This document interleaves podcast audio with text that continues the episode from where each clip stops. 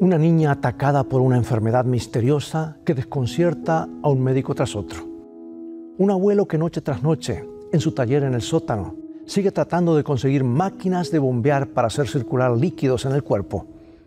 Estas dos personas, tan fuera de lo común, crearon un milagro que nos da una vislumbre inolvidable de lo que es el amor verdadero.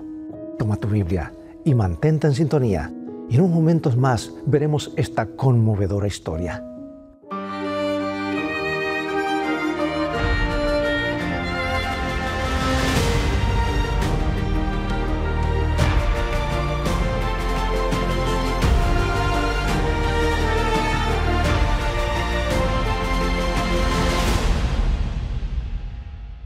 Los padres de Jennifer Wright consultaron un especialista tras otro, pero nadie les podía decir por qué la pierna y el brazo derecho de su hija seguían hinchándose al doble de su tamaño normal.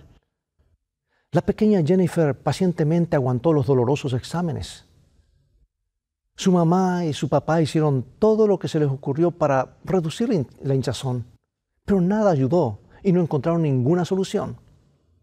Finalmente, después de dos dolorosos años y medio, un médico en el Hospital de Niños en Denver, Estados Unidos, anunció el diagnóstico. Era muy serio. Jennifer tenía una enfermedad rara llamada el síndrome de Parkes-Weber y en su caso había producido linfedema. Sus extremidades hinchadas no estaban circulando el líquido linfático. Seguía acumulándose y se haría más y más tóxico. No existía una cura. Jennifer eventualmente podría estar limitada a una silla de ruedas o le tendrían que amputar una extremidad. Fue una noticia devastadora para los Wright. Era muy difícil ver a su hija sufrir y no poder hacer nada. Ellos trataron de ayudarla, ayudar a Jennifer para que tuviera una vida normal. Ella fue a una escuela y trató de, eh, de hacer lo mejor que podía para ser parte de todo, aun cuando algunos de sus compañeritos tan crueles como son, le llamaban pierna gorda. Ella insistía en correr las vueltas asignadas en la clase de educación física, aunque a veces lo hacía arrastrando su pierna derecha. Desafortunadamente, cuando Jennifer cumplió ocho años, aparecieron ulceraciones en su pierna. Algo tenía que hacerse. Si una infección grave se establecía, la pierna tendría que ser amputada. Los Wright consiguieron hacer entrar a su hija en un programa de terapia experimental.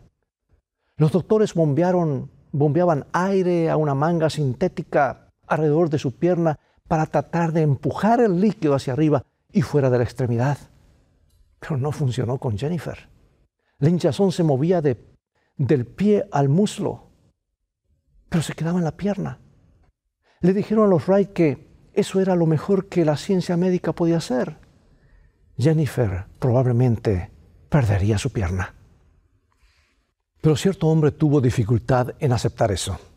El abuelo de Jennifer, llamado Edward Wright. Él sencillamente tenía que encontrar una solución. Cada vez que visitaba a su nieta de ocho años, le dolía el corazón ver esa pierna hinchada que sobresalía del vestido. Así que este gerente industrial jubilado empezó a experimentar con máquinas máquinas de bombear en su sótano. Él había tenido dos ataques al corazón. Su esposa le dijo que no debería hacer más de lo que podía, pero muchas veces ella se levantaba tarde en la noche para encontrarlo todavía trabajando. El señor Wright se había hecho una promesa. Él dijo, con la ayuda de Dios, voy a hacer algo por mi nieta. ¿Sabes? Eso es lo que hace el verdadero amor tiene que encontrar una forma de ayudar. No puede quedar sentado inútilmente mientras alguien sufre. Y ese es el tipo de amor acerca del cual quisiera hablarte hoy. Cómo Dios nos mostró su verdadero amor. Déjame compartir contigo cómo es que Él encontró una manera de ayudar. Porque todos estamos sufriendo de una versión espiritual del síndrome de Jennifer. Es que hemos acumulado el veneno del pecado en nuestras vidas Luchamos contra el enojo y el resentimiento. Luchamos una batalla que no podemos ganar contra los malos hábitos. Y al final herimos a los que queremos más. Somos perseguidos por las palabras que dejamos sin decir, las acciones que dejamos sin hacer.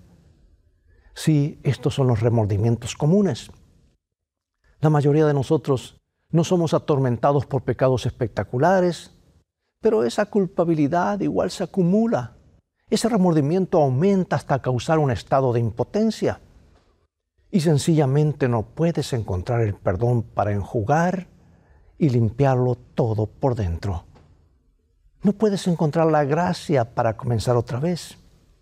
Quizá has probado toda clase de soluciones humanas. Quizá has ido de un especialista religioso a otro. La gente tiene toda clase de teorías, prescriben toda clase de terapias, pero no pueden conseguir que baje el hinchazón. No pueden eliminar la culpabilidad, la inhabilidad para solucionar el problema. Podrás sentirte frustrado, frustrada, perdido, perdida, pero escucha, nuestro Padre Celestial no ha estado sentado sin hacer nada. Él se siente desgarrado por lo que te ha pasado. Él tiene que hacer algo. Y Él hizo algo. La solución que Dios planeó es muy dramática. Él ofreció absorber los efectos tóxicos del pecado en su propio cuerpo. Él se entregó a sí mismo en sacrificio. Y el apóstol Pedro escribe acerca de la solución ingeniosa de Dios. Describe al Cristo sufriente que soportó todo lo que el hombre pudo hacer en la cruz. Y él dice esto porque Jesús lo hizo allí en la cruz sin insultar, sin amenazar.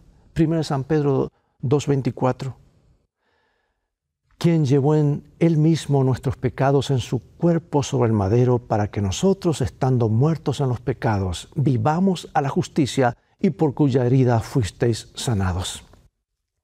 Jesús tuvo la idea de cómo curar la enfermedad incurable. Él fue infectado. Él fue hinchado con la crueldad conjunta de los seres humanos. Él fue desgarrado por esto. La enfermedad se gastó a sí misma dentro de su propio cuerpo y murió en él. Y nosotros podemos encontrar la curación al aplicar ese sacrificio a nuestras vidas. Nosotros podemos encontrar el perdón verdadero en la cruz, un perdón que puede sacar de nuestras vidas toda la culpabilidad que se ha acumulado. A Dios le importó lo suficiente como para crear una solución. Regresemos al señor Wright quien por suerte pudo crear una solución para su nieta. En noviembre de 1980, él subió las escaleras de su sótano con una gran sonrisa en su cara. Llevaba una bomba que era controlada electrónicamente hacia dos mangas hechas especialmente para este uso.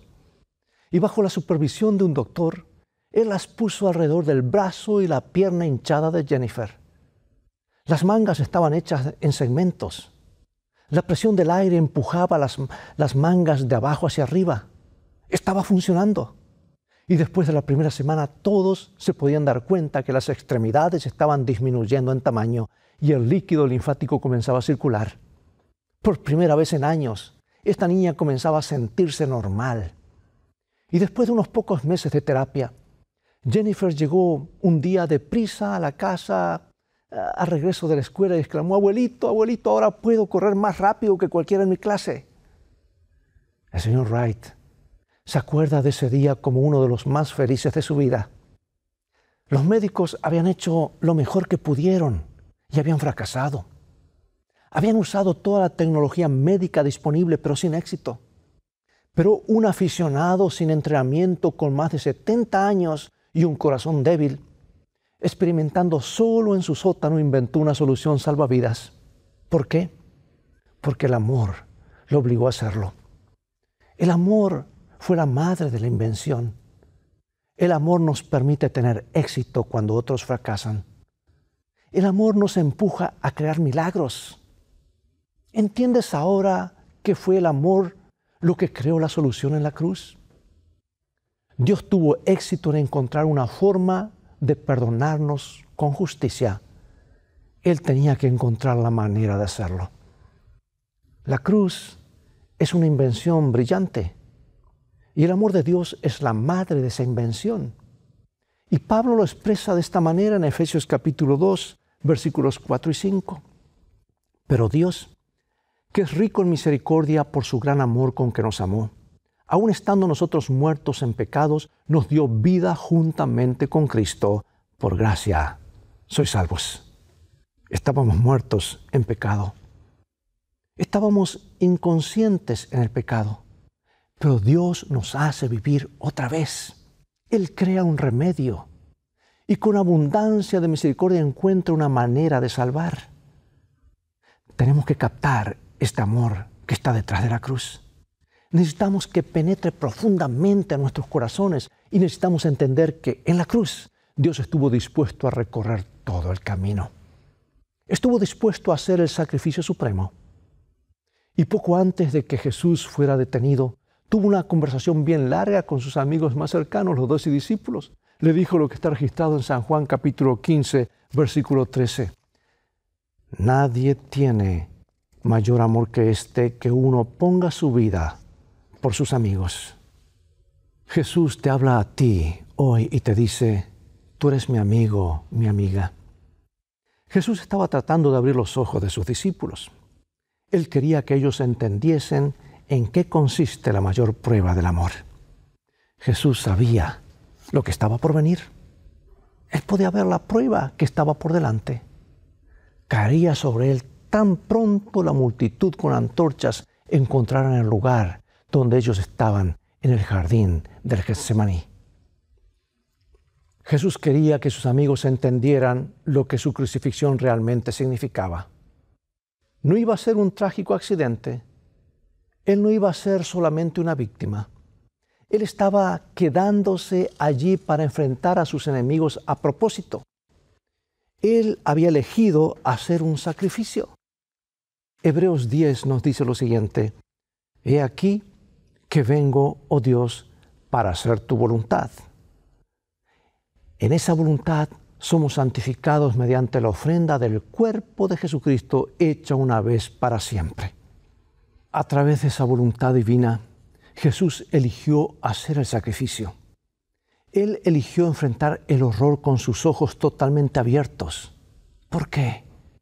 Porque en todo su alrededor había personas sangrando, heridas y muriéndose. En torno a él podía haber las víctimas de la guerra. No era una guerra visible la que tomaba esas víctimas, era una guerra contra el espíritu. La destrucción era interna. La crueldad y la indiferencia y el egoísmo estaban lisiando a hombres, mujeres y niños en todas partes del planeta. Estaban desangrando hasta morirse y solamente una transfusión los podía salvar. Y Jesús eligió entregar su vida solo en un monte llamado Gólgota. Y en ese acto maravilloso demostró el alcance total de su amor dijo lo que registra Romanos capítulo 5, versículos 7 y 8. Ciertamente apenas morirá alguno por el justo, con todo, pudiera ser que alguno osara morir por el bueno. Mas Dios muestra su amor para con nosotros en que siendo aún pecadores, Cristo murió por nosotros. Cristo murió por los indiferentes. Cristo murió por los crueles. Cristo murió por los antipáticos. Sí, cuando Jesús mismo entregó su vida para ser clavado en la cruz, Él mostró el alcance total de su amor. Cristo enfrentó el terror de ser separado para siempre de su Padre Celestial. Él estaba dispuesto a soportar hasta el mismo infierno. Estaba dispuesto a ser abandonado por Dios y la humanidad. Y eso lo agobió. Solamente podía exclamar, Dios mío, Dios mío, ¿por qué me has desamparado? Él no podía ver la gloriosa culminación de su sacrificio. Él no podía ver la resurrección. Él solo, podía ver la oscuridad del pecado humano que lo rodeaba. Pero de todas maneras avanzó y entregó su vida. Por eso quiero preguntarte, ¿entiendes lo que significa para ti personalmente el sacrificio de Cristo en la cruz? ¿Entiendes la altura y la profundidad de su amor? La cruz es un símbolo muy conocido.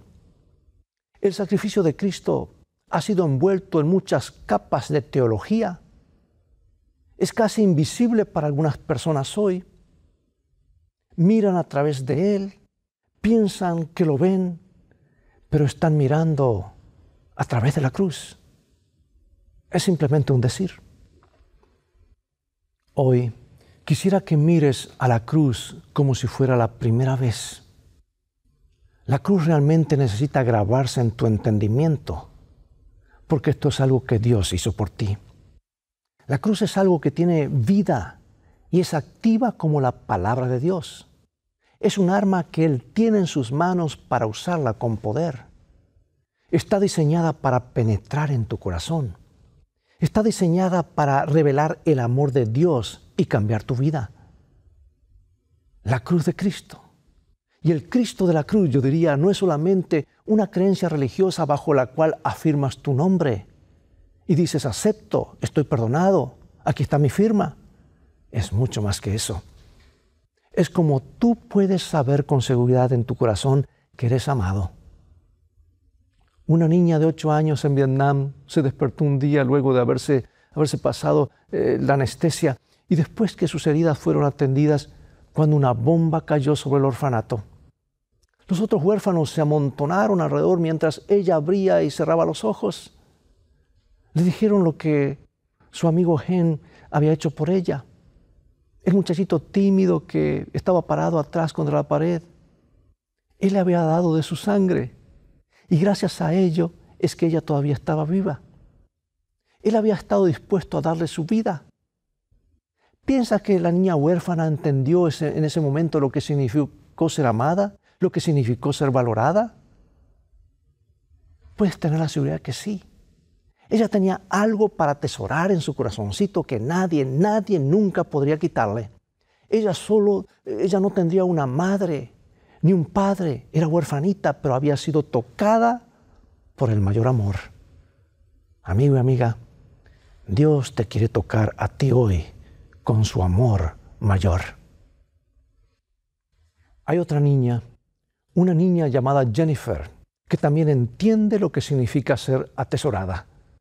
Ella entiende cuánto la quiere su abuelo, porque unos pocos meses después que el señor Wright completó la construcción de su máquina de bombear, su ojo derecho empezó a tener una hemorragia. Y esto, combinado con sus problemas anteriores en, su otro ojo, lo dejaron legalmente ciego. Su cuerpo había aguantado más de lo que pudo. La mamá de Jennifer, Sonia, dijo, era casi como si con nada más que la fuerza de su voluntad evitó la ceguera hasta que pudo terminar la máquina. Jennifer siempre había disfrutado de la compañía de su abuelo. Y ahora ella comenzó a pasar aún más tiempo con él, leyéndole libros o sencillamente hablándole. Muchas veces en las nochecitas se los podía ver caminando alrededor del vecindario. Jennifer siempre llevaba a su abuelo de la mano.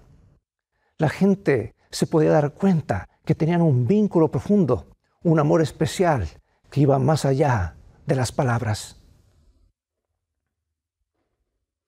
Y ahora finalizo con estas hermosas palabras del librito traducido a más idiomas después de la Biblia, el librito El Camino a Cristo, de mi autora favorita, Elena de White, páginas 15 y 16. El precio pagado por nuestra redención, el sacrificio infinito que hizo nuestro Padre Celestial al entregar a su Hijo para que muriese por nosotros, debe darnos un concepto elevado de lo que podemos llegar a ser por intermedio de Cristo.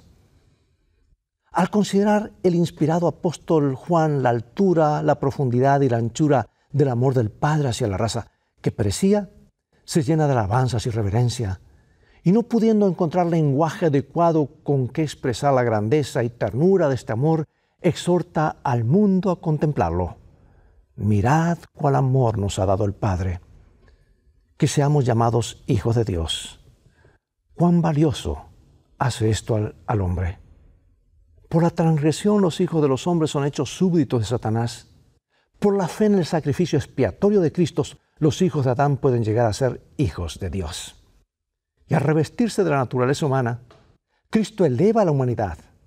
Al vincularse con Cristo, los hombres caídos son colocados donde pueden llegar a ser en verdad dignos del título de hijos de Dios. Tal amor es incomparable. Que podamos ser hijos del Rey Celestial promesa preciosa, tema digno de la más profunda meditación, incomparable amor de Dios para con un mundo que no le amaba. Este pensamiento ejerce un poder subyugador que somete el entendimiento a la voluntad de Dios. Cuanto más estudiamos el carácter divino a la luz de la cruz, mejor vemos la misericordia, la ternura y el perdón unidos a la equidad y la justicia. Y más claramente discernimos las pruebas innumerables de un amor infinito y de una tierna piedad que sobrepuja la ardiente simpatía y los anhelosos sentimientos de la madre para con su hijo extraviado. Romperse puede todo lazo humano, separarse el hermano del hermano, olvidarse la madre de sus hijos, variar los astros sus senderos fijos, mas ciertamente nunca cambiará el amor proveniente de Jehová. Hay alguien que ha hecho un esfuerzo excepcional para traerte el perdón y la curación. Hay alguien que ha hecho el sacrificio máximo.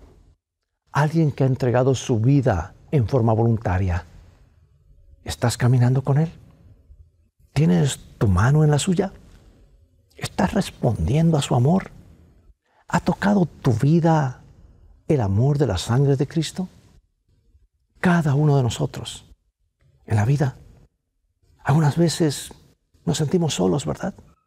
A veces nos sentimos que nadie está allí para ayudarnos. A veces nos sentimos desanimados y, aún deprimidos. Pero cuando tú y yo tengamos ese tipo de sentimiento, miremos a la cruz. Porque allí encontrarás a uno que te ama. Allí encontrarás a uno que se preocupa por ti. Allí hay uno que es tu amigo. Tú puedes saber que eres atesorado a la vista del Padre. Se puede ver todo a la luz de la cruz si la miras, si la aceptas, como si fuera la primera vez. Acepta al Cristo de la cruz ahora mismo, mientras oramos. Acompáñame en oración. Querido Padre, tu amor es más profundo y más ancho y más fuerte de lo que podremos entender jamás. Pero tú nos das vislumbres que cambian nuestras vidas. Por favor, penetra nuestros corazones con el Cristo que murió en la cruz y resucitó y hoy intercede ahora mismo. Por favor, ayúdanos a saber sin ninguna duda que somos atesorados y aceptados y valorados. En el nombre de Jesús te pedimos y agradecemos. Gracias por tu perdón. Amén.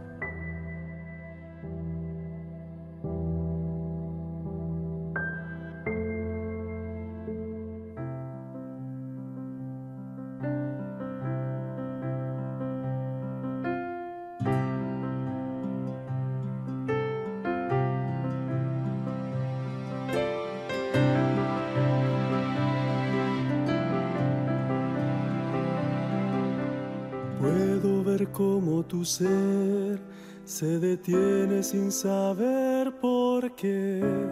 Tu corazón hoy está sin motivos de felicidad. Yo soy aquel que a tu vida soplo Dios. Puedo entender que en tu andar caídas te han hecho sufrir y que la oscuridad solo rastros vacíos dejó. Todo lo que del ayer en tu vida ha causado dolor, puedes en mis brazos siempre dejar. Comienza hoy junto a mí. Puedo tu vida cambiar,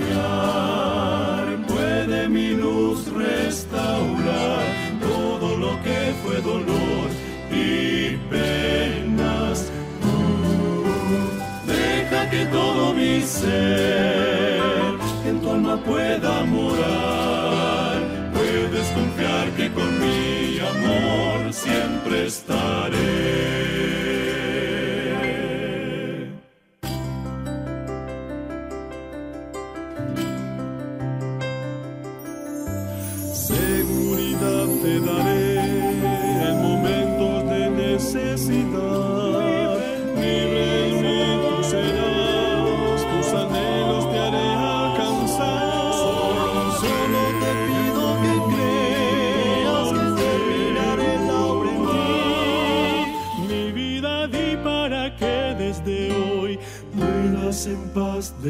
gone.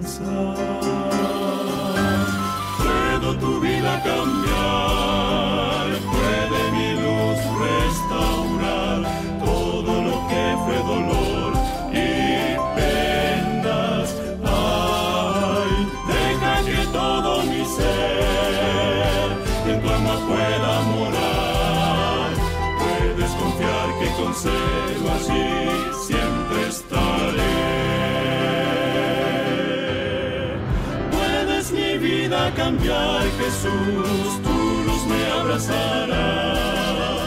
Todo camino que desea seguir,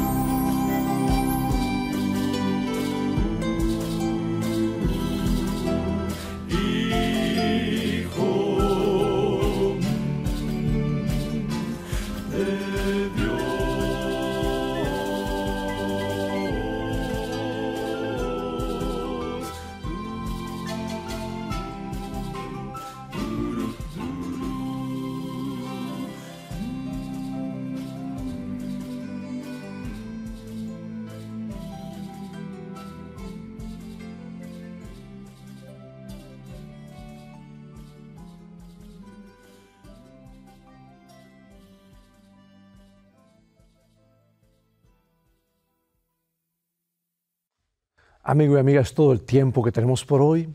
Ha llegado el momento de despedirnos. Espero que el programa de hoy haya sido una inspiración para ti, de modo que la voluntad de Dios sea el centro de tu vida. Te invito a continuar estudiando los mensajes de esperanza de la palabra de Dios. Visítanos en nuestro sitio de internet escritoestá.org, donde podrás obtener una variedad de estudios bíblicos. Dios te bendiga y te guarde y recuerda, escrito está, no solo de pan vivirá el hombre, sino de toda palabra que sale de la boca de Dios.